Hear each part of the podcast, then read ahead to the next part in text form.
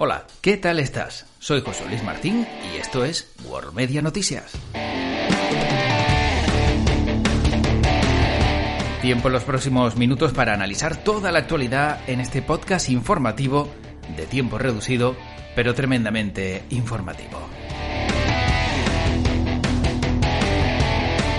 Así que listos ya para conocer qué actualidad tenemos recogida para ti en el día de hoy, en este 26 de mayo de 2021. Comenzamos por los días internacionales. Tal día como hoy se celebra el Día de Vesak. Y te preguntarás qué es. Pues el día de la luna llena de mayo se celebra el Día de Vesak. Esta fecha ha sido reconocida por Naciones Unidas como el día más sagrado para millones de budistas en el mundo, ya que coincide con el nacimiento de Buda hace más de 2500 años, en el año 623 a.C. En cuanto a los días internacionales, eh, tal día como hoy, pero en el año 2003 se estrella un avión Yakolev Jak-42 cerca de Trebisonda, en Turquía, en el que mueren 62 militares del ejército español y pasando a la historia por el cúmulo de errores ocurridos en la identificación de los cadáveres. También en 1940, dentro de la Segunda Guerra Mundial, comienza la batalla de Dunkerque en Francia. En 1923 se celebra por primera vez la carrera 24 horas de Le Mans en Le Mans, en Reino Unido, y que sigue realizándose en la actualidad. Nos vamos hasta el año 1897 porque se publica la novela Drácula del escritor irlandés Bram Stoker. Y también conocemos que en el año 1831 ejecutan en Granada, en España, mediante garrote vil, a Mariana Pineda, heroína liberal, denunciada por haber bordado en una bandera la leyenda Ley, Libertad, Igualdad, y acusada de pertenecer a una conspiración liberal.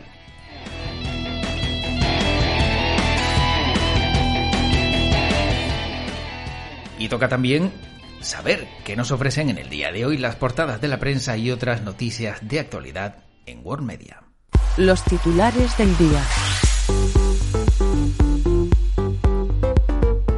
Y en el repaso a lo más destacado, sabemos que este miércoles 26 de mayo de 2021 se podrán seguir dos hechos que sin duda atraerán a los aficionados a la astronomía o simplemente a los que les guste ver el cielo. Es el día en el que la superluna de mayo estará en su mayor apogeo. Es la luna llena más grande del año y los días previos ya se ha podido apreciar su belleza. Pero será solo este miércoles cuando será una luna llena extraordinario. Además, también se producirá un eclipse total de luna, aunque difícilmente será visible desde España o Europa, aunque sí se podrá ver desde América, el Pacífico, Oceanía y también desde Asia. En economía, el Fondo Monetario Internacional ha elaborado un estudio sobre la fiscalidad en Europa, en el que muestra el desmontaje generalizado del impuesto de sociedades en las últimas décadas.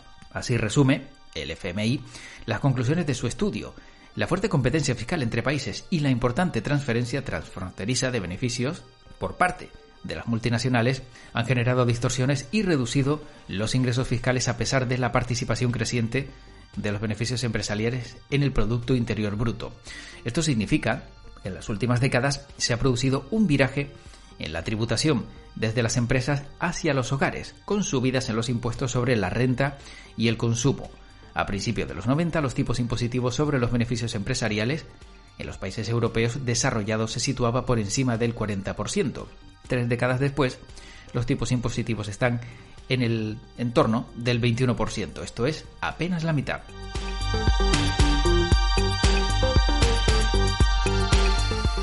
Y la noticia tecnológica de la jornada nos lleva a fijarnos en la aplicación de mensajería WhatsApp que sigue trabajando en nuevas funcionalidades que permiten mantener las distancias en número de usuarios con servicios similares como Telegram o Signal. Entre las principales novedades figura, además del modo vacaciones, una herramienta que permite acelerar los chats de voz y que ya ha comenzado a llegar a algunos smartphones con sistema operativo Android. Se espera que la herramienta esté ampliamente disponible en los próximos días a través de una actualización. Su empleo es muy simple y permite al usuario finalizar antes un chat de audio e ir a las partes importantes del mensaje, sin necesidad de estar deslizando el dedo por la pantalla. Para conseguirlo, la aplicación incorpora un nuevo botón azul en el que el usuario debe pulsar para acelerar la grabación de voz. Y las portadas de la prensa nos dejan las palabras, por ejemplo, publicadas hoy en El País de Pedro Sánchez que defiende los indultos frente a venganzas o revanchas. Dice el presidente que la decisión que tome va a tener muy presentes valores como la concordia. El presidente reclama de la oposición la misma lealtad que él tuvo con el artículo 155. Y la imagen de portada es para un desahucio que provoca la primera crisis entre Aragonés y la CUP en Cataluña. El mundo destaca como titular principal que Plus Ultra prevé perder otros 35 millones tras el rescate que le dio el gobierno. Así figura en el plan de viabilidad aprobado por la SEPI antes de otorgarle 53 millones según Garicano. Ábalos admite ahora que su ministerio hizo dos informes favorables. También en el mundo encontramos que Sanidad cesó a 87 cargos durante los tres últimos meses de Salvador Illa al frente del ministerio. Canarias 7, por su parte, abre su portada con Rabat que cierra la puerta a Canarias y las deportaciones continúan estancadas. El presidente Torres reconoce que no ha visitado el país vecino porque Marruecos no da permiso.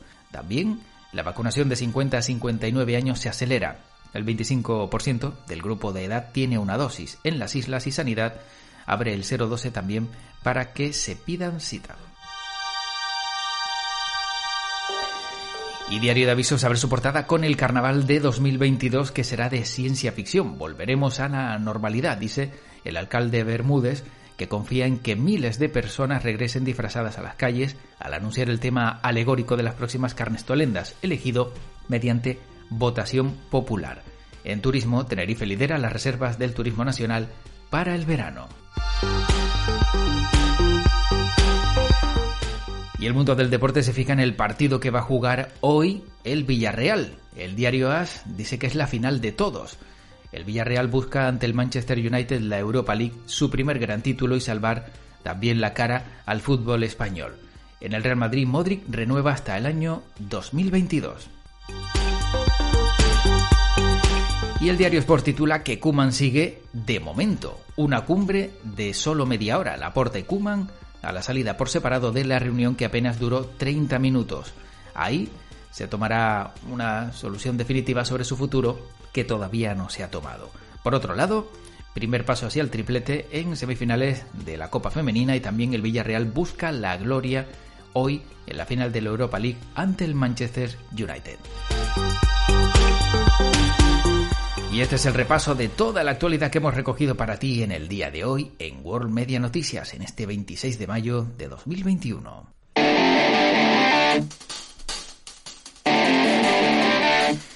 Y con esto terminamos. Ya sabes que ahora la recomendación simplemente es eh, para World Media, para saber si te ha gustado este podcast y si ha sido así, pues que lo puedas compartir. Compártelo con tus amigos, con tu familia.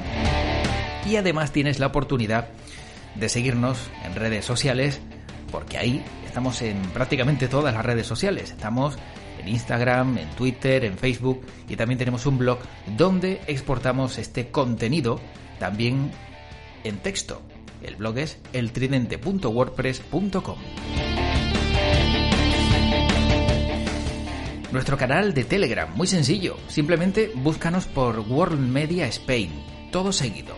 World Media Spain suscríbete a nuestro canal de Telegram y a través de ese canal también podrás recibir estos audios y otros más que llegarán en nada. Dentro de poco empezaremos también en World Media a ofrecerte contenido con entrevistas de calidad a diferentes personas y personajes. El podcast, ¿dónde lo encuentras? En Evox, en iTunes, en Spotify, en Spreaker, en Google Podcast y también estamos en Amazon Music. Así que tienes todos los canales habidos y por haber para que puedas contactar con nosotros. Y si quieres hacerlo a través de correo electrónico, nuestro mail es información worldmedia.es. Espero que hayas eh, disfrutado con este podcast informativo y que también esta información te haya servido. Información que he elegido exclusivamente para ti en World Media Noticias.